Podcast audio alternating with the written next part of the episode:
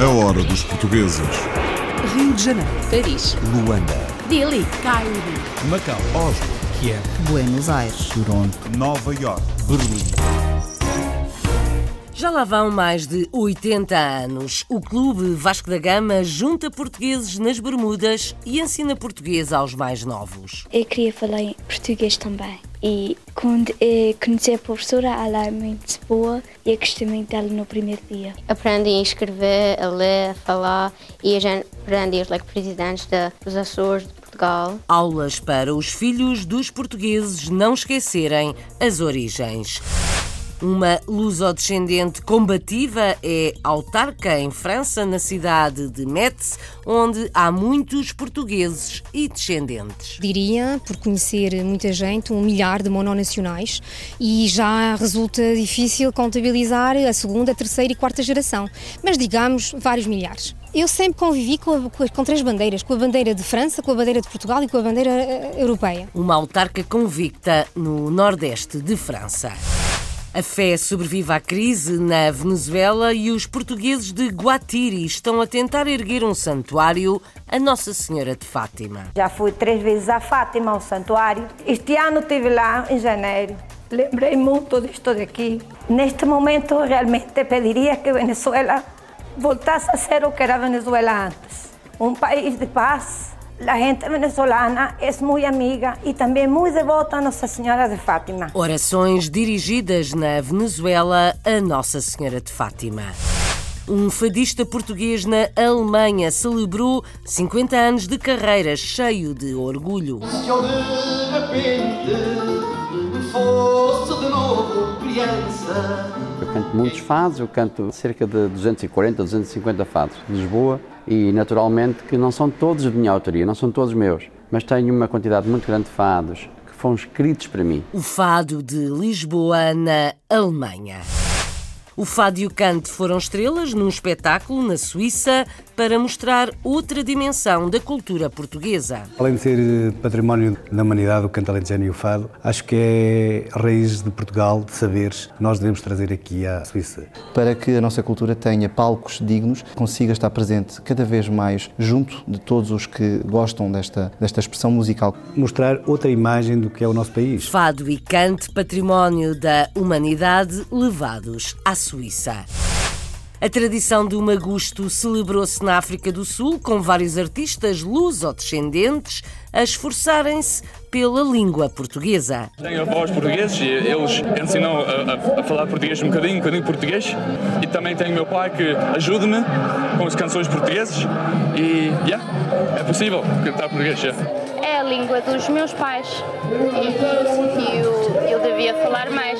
Eu devo cantar mais música portuguesa e vou tentar. Reconhecem e prometem tentar falar mais na língua dos pais e dos avós. Em Brooklyn, na região de Nova York, uma luso-americana de origem açoriana cumpriu o seu sonho quando abriu um bar-restaurante. Temos muitos pratos que eles conhecem, mas nós fizemos a nossa moda portuguesa, como empanadas. Nós fizemos empanadas de churrasco. Nós fizemos um chili, que os americanos muito gostam de chili com chips. Nós fizemos é, é com chouriço. Ingredientes portugueses em pratos internacionais ao gosto dos americanos. Um português há muito radicado em São Paulo, no Brasil, já passou aos filhos a pequena rede de supermercados que criou e continua a vigiar. Eu vou de sábado neste, eu analiso, vejo que está em ordem, vejo que está fora do lugar, que eu teve marcado 44 anos. Vejo que está fora do lugar, vejo para aqui, vejo para lá. De domingo vou no outro, faço a mesma coisa. Aqui falta preço, está na oferta, mas não tem preço. Como é que o freguês vai roubar se não tem preço? A sabedoria que o pai comerciante está a passar aos filhos. This is the last call for the 12 o'clock. A hora dos portugueses. Rio de Janeiro, Paris, Luanda, Delhi, Cairo, Macau, Oslo, Kiev, Buenos Aires, Toronto, Nova York. Berlim.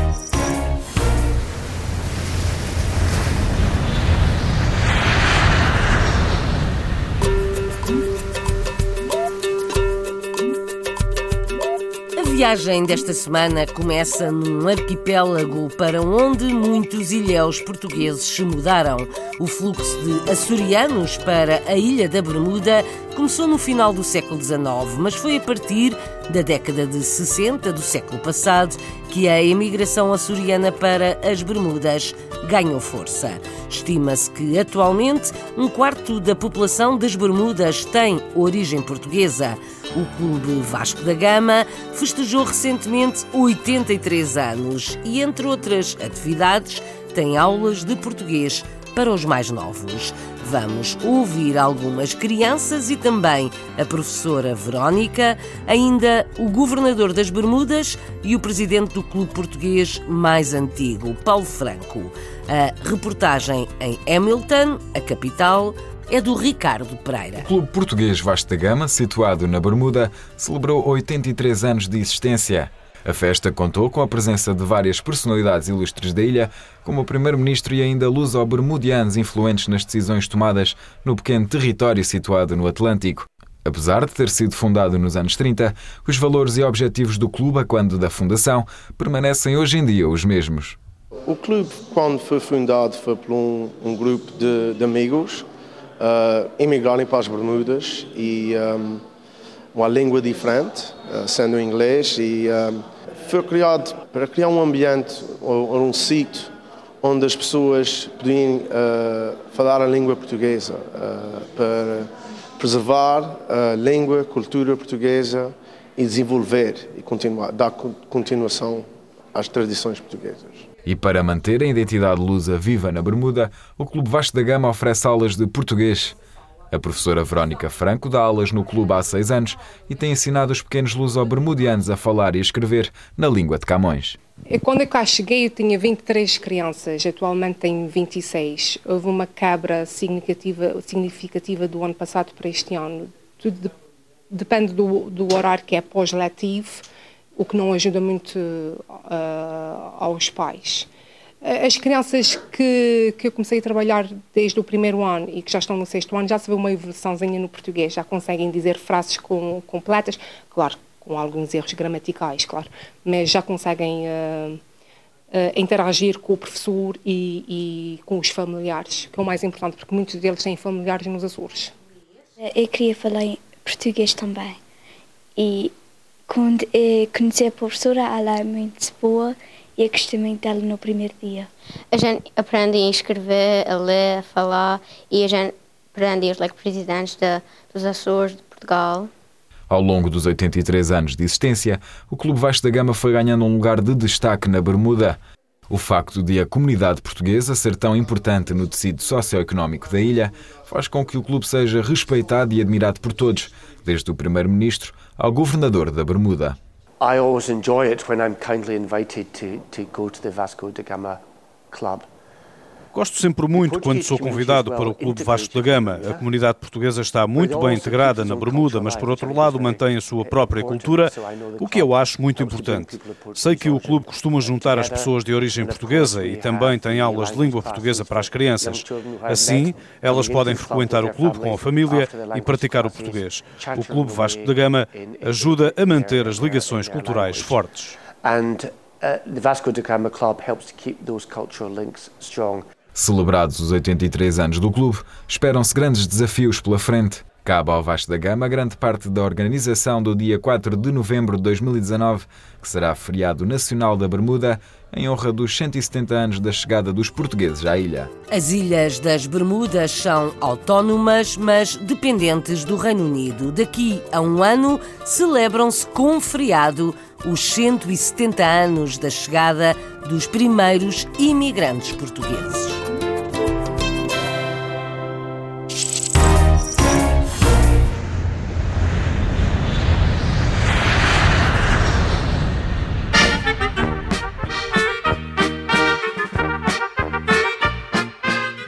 Luso-descendente em França é uma autarca muito combativa e cheia de convicções. Nathalie Oliveira é vereadora na cidade francesa de Metz, perto da fronteira com a Bélgica, Luxemburgo e a Alemanha.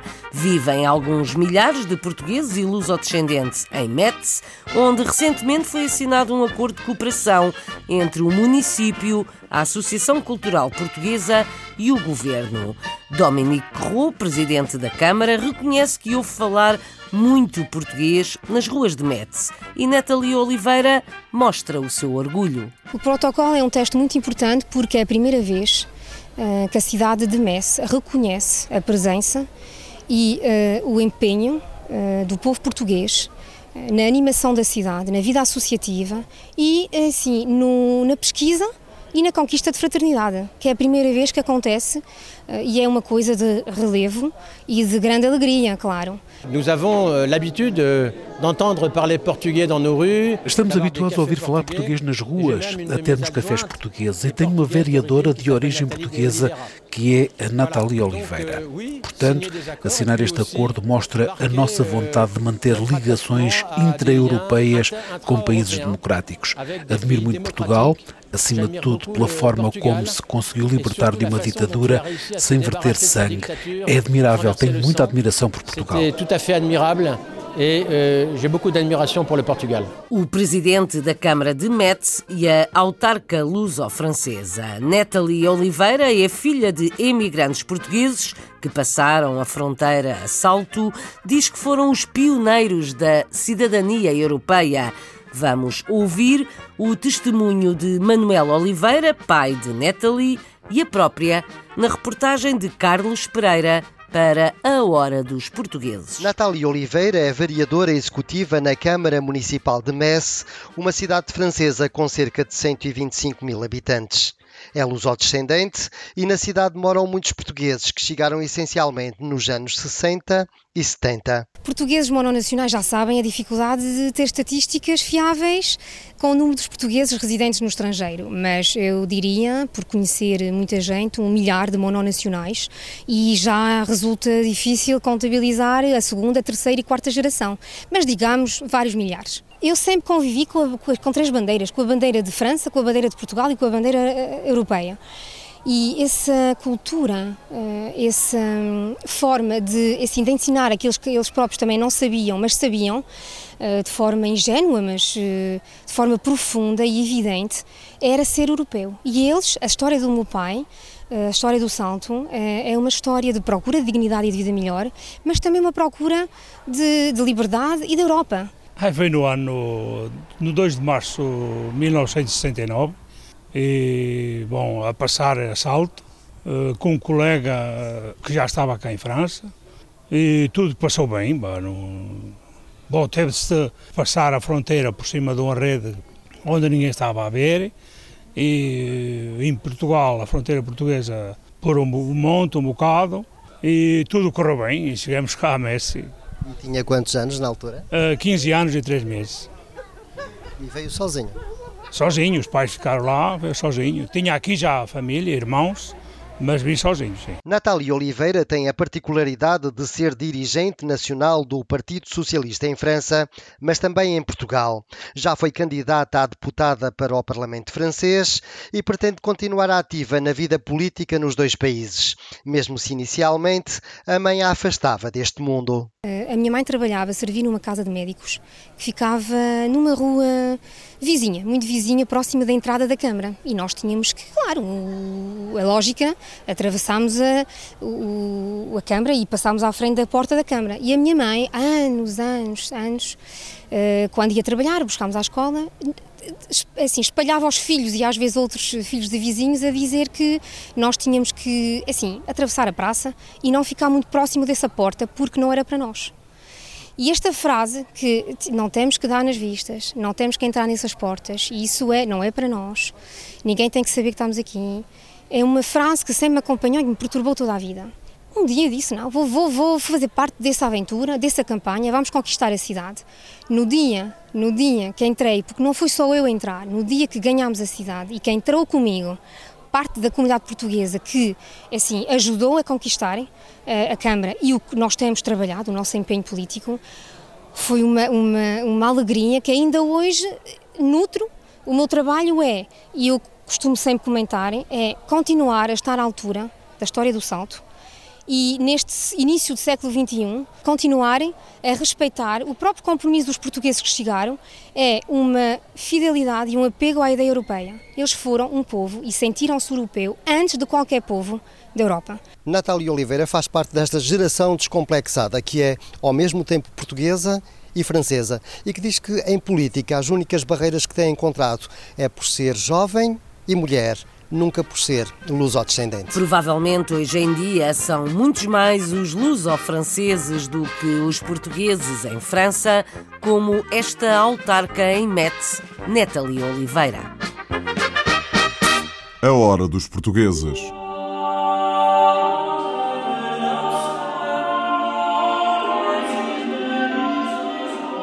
Viajamos para Guatiri, uma cidade a leste de Caracas, na Venezuela, onde a comunidade portuguesa tenta erguer um santuário em honra de Nossa Senhora de Fátima. A obra anda devagar por causa da crise, mas a fé continua inabalável. António Freitas é comerciante e está envolvido no projeto, explica que teve de ser adaptado. Maria Lucília é muito devota e tem esperança de que a vida no país volte ao que já foi.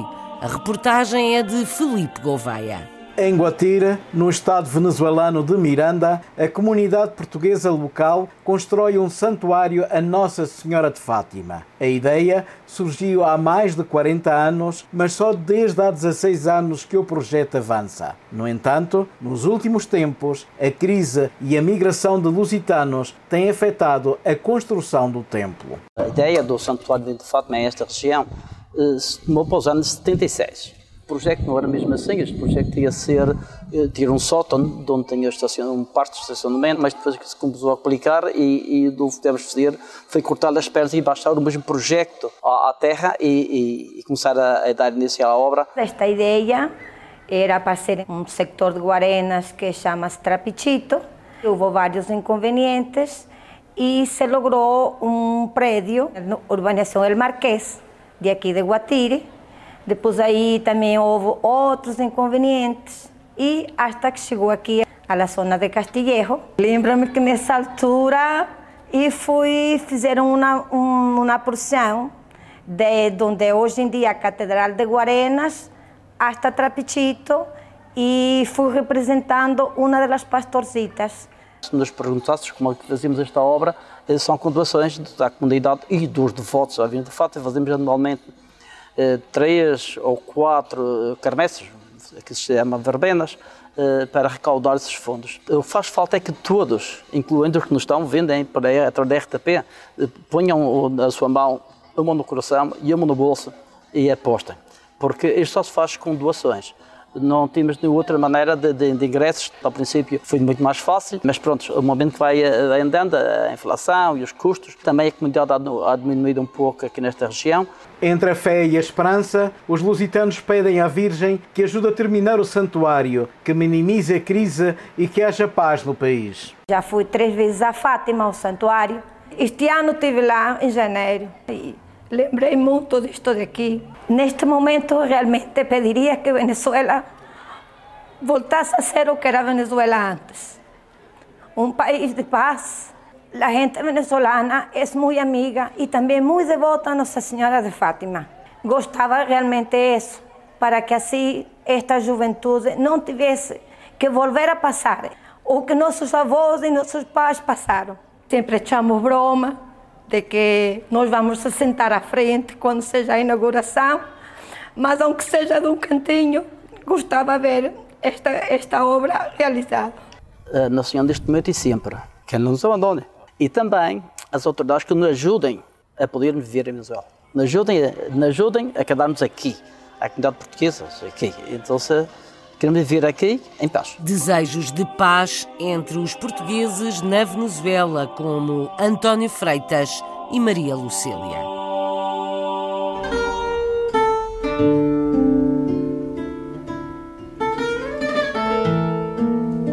Cinquenta anos a cantar fado, quase sempre na Alemanha. Um português radicado na cidade de Neuss celebrou as bodas de ouro da sua carreira com um espetáculo de fado apoiado pela Câmara da Cidade e pelo cônsul português em Düsseldorf. Vamos ouvir José Carneiro Mendes, o autarca de Neuss e João Marques, o fadista que nasceu Beirão. Na plateia havia portugueses e alemães. Conta a Marisa Fernandes. O fadista João Marques comemorou 50 anos de carreira. Esta celebração decorreu em Nós, cidade onde reside, e contou com a participação do grupo de fado Gerações, ao qual pertence há vários anos, e de duas fadistas vindas de Portugal, Aurora Gonçalves e Maria Inês Graça. São 50 anos muito profundos uh, que culminam hoje neste dia, nesta cidade que me acolheu. Uma sala muito bem composta, com um calor humano estupendo com um ambiente fantástico, com vozes supremas, com uns músicos espetaculares e que culmina, eh, penso, penso eu, com, com chave de ouro. No qual eu fico muito satisfeito porque toda a gente se satisfeita e quando assim é, eu também fico muito satisfeito. Um evento de homenagem que contou com o apoio da Câmara Municipal de Neuss e do Consulado-Geral de Portugal em Düsseldorf. O fadista João Marques disse-me há cerca de um ano atrás que ia fazer este ano 50 anos de carreira. E tive logo a ideia de lhe promover uma festa de homenagem. E então dirigi-me aqui à cidade de Neuss e falei com o Presidente da Câmara, gostou da ideia.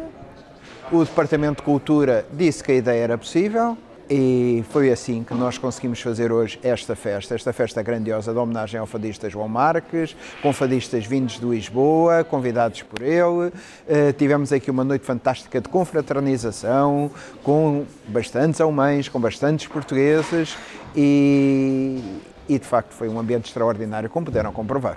Wir sind froh, dass wir mit dem Generalkonsulat Estamos contentes por termos organizado, juntamente com o Consulado de Portugal, esta bela noite de fados. Foi um grande evento, divertimos-nos imenso, ouvimos grandes vozes e todos nós ficámos com uma ideia de Portugal e da sua alma. Ouvir fado com pessoas de lá foi uma grande noite. Foi muito bom. Ouvimos excelentes vozes. Juntos celebramos um grande aniversário. Por isso quero dizer obrigado, João Marques. Obrigado, João Marques. João Marques vive há cerca de 40 anos na Alemanha. Nasceu em 1955 no distrito de Viseu e cresceu na cidade de Coimbra, onde começou a sua paixão pelo fado. Com 13 anos de idade, iniciou o seu percurso musical e nunca mais parou. Ao longo da sua carreira artística, tem atuado em diversos palcos internacionais, com fados da sua autoria e também canta poemas de alguns autores portugueses, como Isidoro Cavaco.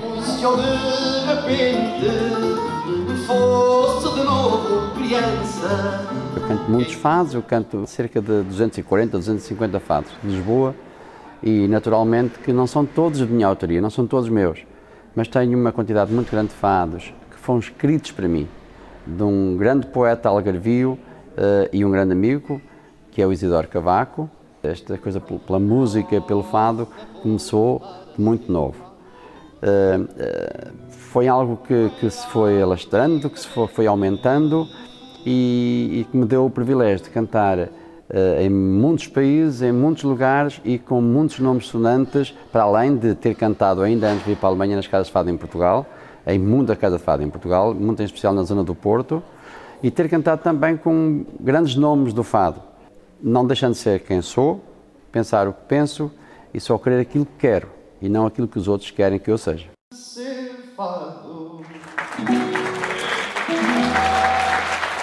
Aplausos nas bodas de ouro do fadista João Marques com um concerto-festa em Neuss, cidade onde vive na Alemanha, sem prescindir de cantar o fado.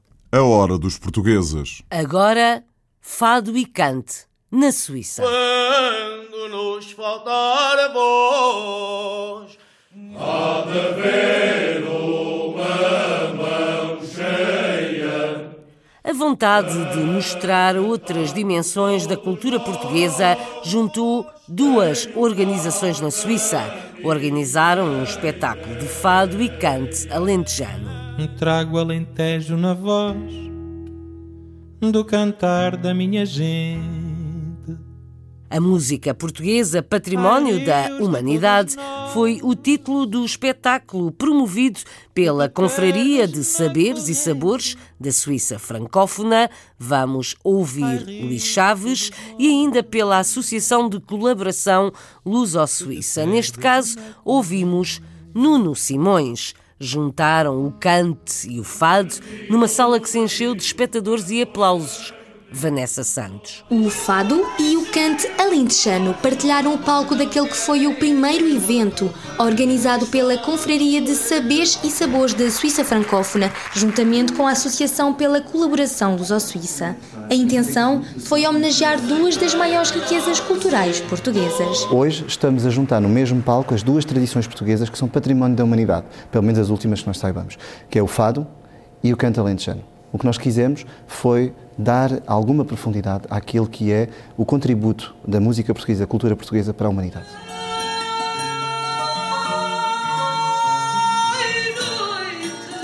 Além de ser património da, da humanidade, o canto alentejano e o fado, acho que é raiz de Portugal, de saberes, que nós devemos trazer aqui à, à Suíça, para que não só a nossa comunidade, que alguma não conhece, conheça e os, os nossos parceiros suíços também conheçam uh, este tipo de cultura que nos muito orgulha e nos preza. E podemos contribuir, uh, como nós estamos a fazê-lo hoje, para que a nossa cultura tenha palcos dignos, uh, consiga estar presente cada vez mais junto de todos os que gostam desta, desta expressão musical, como é o caso hoje, para que possamos ter espetáculos de qualidade. E se eu vos pedir agora para cantarem comigo? Nós queremos mostrar outra imagem do que é o nosso país. Não tenho nada contra o folclore, nem contra as concertinas, também faz parte da nossa cultura, mas nós queremos mostrar outra imagem do que é o nosso país. Por isso, acho que trabalhamos hoje de uma forma correta e digna. Acho que as pessoas adoraram todas ter presentes. Foram magníficas vozes que estiveram em palco, tenho que dar os parabéns a todos. E também de agradecer o apoio do Consulado e da Embaixada, que também esteve toda presente. Cada um de nós, como é o caso do Luís ou o meu, já estamos a trabalhar eh, para a comunidade portuguesa, com cultura portuguesa, há muito tempo. Nós quisemos foi só juntar esforços. Podemos ser mais eficazes, eh, alargar um bocadinho a base de trabalho, não estarmos só a trabalhar cada um para o seu lado, mas sim trabalhar de uma forma concertada para que os eventos que eh, sejam produzidos pelas nossas duas estruturas ou pela confraria possam ter cada vez mais pressão.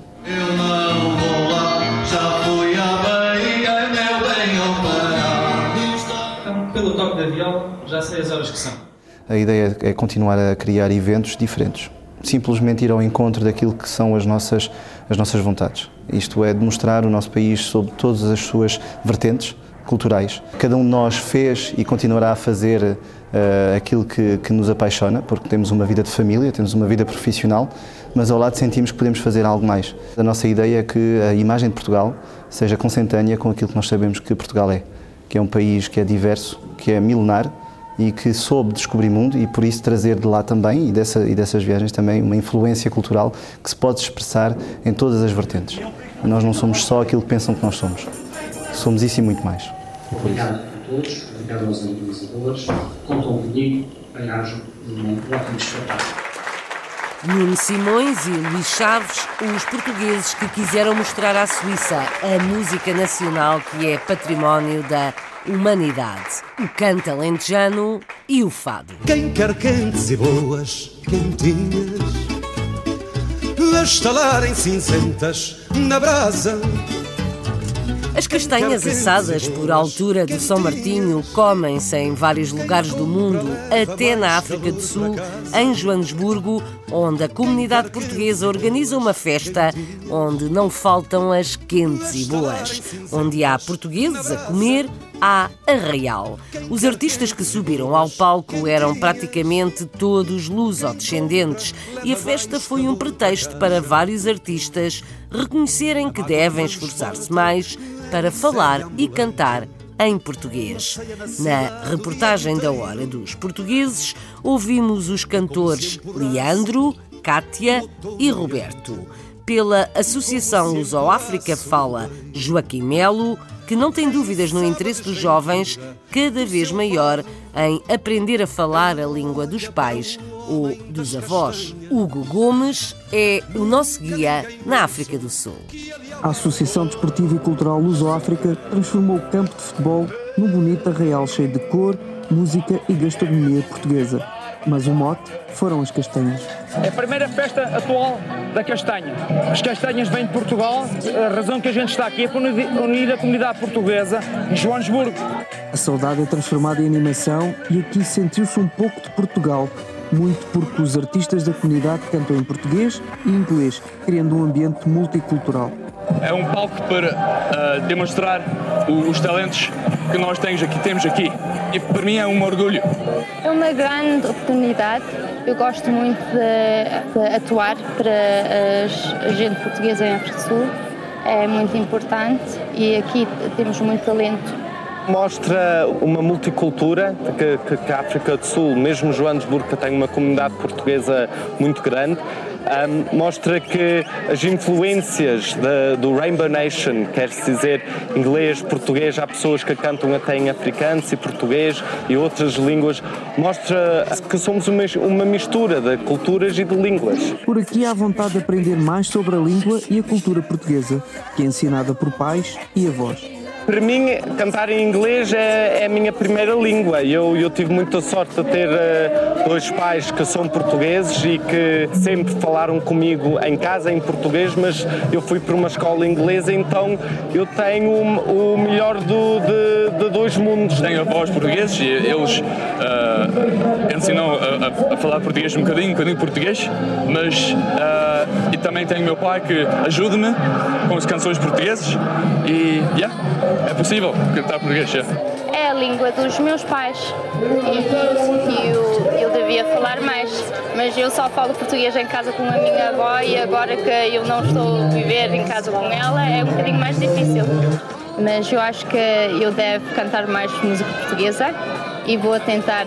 Toda a gente quer falar português, acredita. A malta de língua inglesa tem, tem um grande necessidade e querem aprender português mais do que os próprios portugueses em si mesmo. Atualmente na África do Sul temos 5 milhões a falar português, temos Moçambique, temos Angola e no crescimento do negócio atualmente há uma necessidade em crescer a língua portuguesa. Global, global realmente.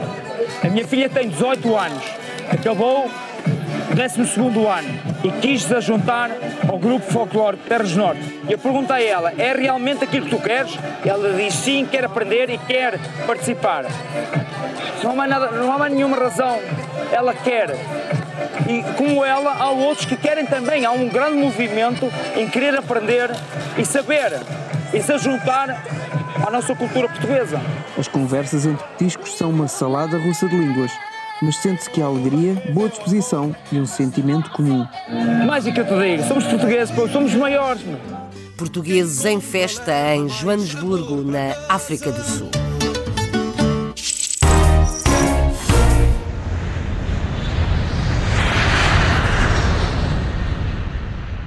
Outro continente, a mesma cultura.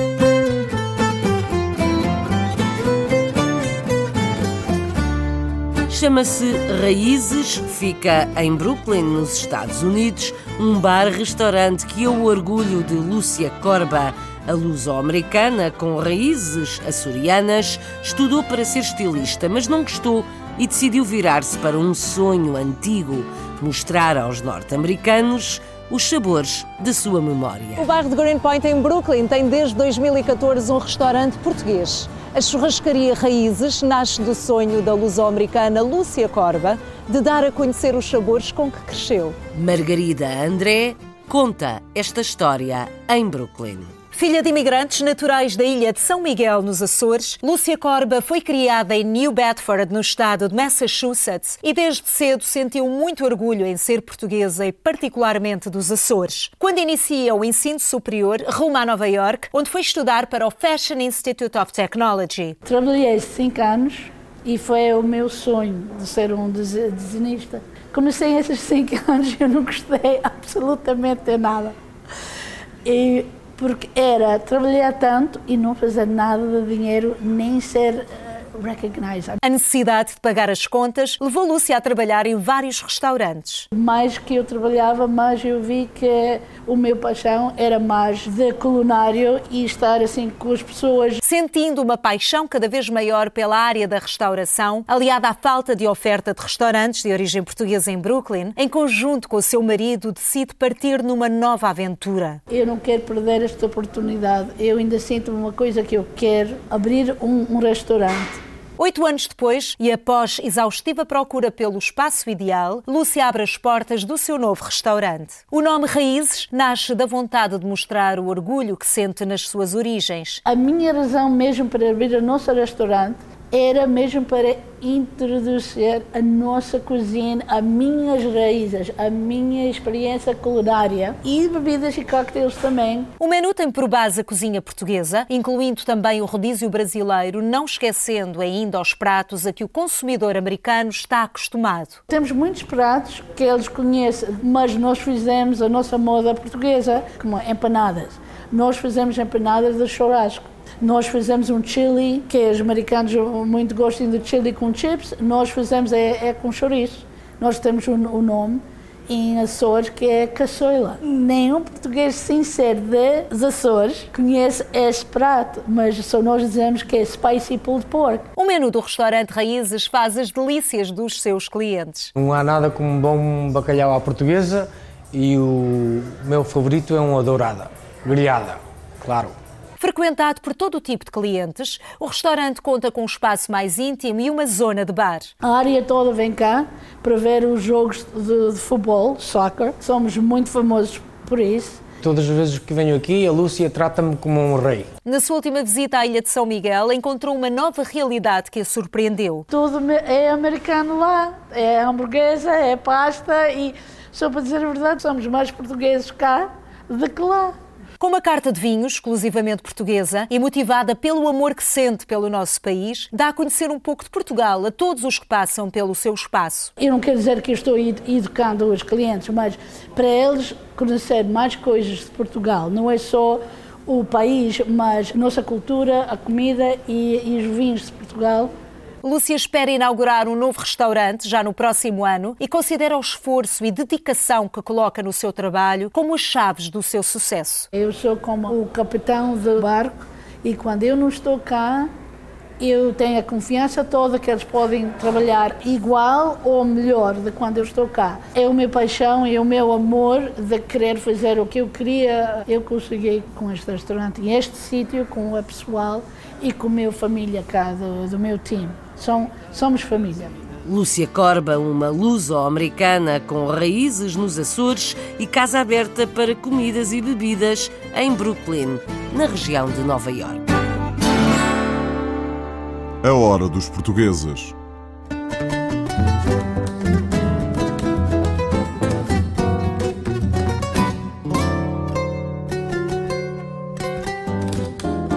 Não era para ser, mas foi. Luís Araújo partiu para o Brasil atrás da antiga namorada e hoje em dia já passou aos filhos os supermercados que criou ao longo da vida. O negócio começou devagarinho e foi crescendo com Beatriz sempre ao lado do marido. Luís dedica agora o seu tempo a tentar acompanhar os negócios que estão nas mãos dos sucessores, como conta Pietro Serzuzimo. Inspirado por uma fotografia, Luiz largou seu emprego em Covelas, no Conselho de Santo Tirso, e foi ao encontro de Beatriz no Brasil. Os antigos namorados casaram e se tornaram um exemplo de parceria nos negócios e na vida. Agora, uns 5, 6 anos atrás, é que eu fui quer saber. Esta fotografia que me trouxe para cá. Falei, ah, é, quem diria? Não sabia. Ele que falou. Diz que lá ia mostrar para todo mundo a fotografia da namorada dele. Mas eu falo de boca cheia. O que eu tenho hoje deu uma parte muito grande a ela. Trabalhou sempre comigo nos negócios, só não trabalhou nesses mercados grandes. Mas os outros ela trabalhou sempre. Ele resolveu botar um negocinho pequeno, mercadinho de boxe, e eu fui para lá trabalhar. E a nossa vida foi tocada assim, por aí, assim. Fomos crescendo devagar. E depois nós fomos em Portugal, e quando voltamos, ele comprou, fez o prédio do supermercado. Aqueles dois cunhados é que me chamaram, o lugar é bom, você quer, vamos fazer uma sociedade para montar um mercado? Eu falei, vamos. Aí eu fiz o prédio e montamos o mercado os três. Daí tinha aqui um mercado aqui perto, um mercadinho médio. E era de um cara. Mas ele já nem pagava aluguel para mim, nem nada, estava falido. Ele falou para mim: quer ficar com o mercado? Eu vou fechar mesmo. Eu falei: bem, depende do teu preço. Não, eu tenho lá duas balanças que foram bem as caras, você paga mais balanças e fica tudo. Eu falei: tá bom, é meu. E aquele mercado fez um sucesso e tanto na mão dele, porque ele é um comerciante bocheiro. Fez um negócio e tanto. E dali eles já partiram para. Ele fez o prédio da Penha e já os meninos é que foram para a Penha, e lá é deles. Foram para a Penha, progrediram ali, eles estão muito bem, graças a Deus. Atualmente, a rede Preço e Companhia possui três unidades em diferentes bairros da Zona Leste de São Paulo. Os supermercados são geridos pelos filhos e genros do casal, que contam com a experiência e olhar cuidadoso de Luiz. Mas eu ainda vou de sábado neste, eu analiso, vejo que está em ordem, vejo que está fora do lugar, que eu tenho marcado 44 anos. Vejo que está fora do lugar, vejo para aqui, vejo para lá. De domingo vou no outro, faço a mesma coisa. Aqui falta preço, está na oferta, mas não tem preço. Como é que o freguês vai levar se não tem preço? Aí eles, vezes eles passam com a, com a coisa do trabalho, às vezes não. Aí eu. Isso fácil o peso dá. Nunca quero que roubes o freguês. Quer dizer, deu uma boa lição para os filhos, para ensinar todos. De uma vida no campo ao sucesso empresarial. Luiz e Beatriz são a prova do progresso pelo mérito do trabalho. Uma parceria que inspira fé no amor e na construção de laços indissolúveis. Uma história com um desenlace feliz. Da África do Sul ao Brasil, dos Estados Unidos à França e da Suíça à Venezuela e às Bermudas. Histórias de portugueses no mundo. A Hora dos Portugueses, com sonoplastia de Paulo Cavaco, edição e apresentação de Isabel Gaspar Dias. This is the last call for the 12 o'clock British Airways flight VA412 to Amsterdam. A Hora dos Portugueses.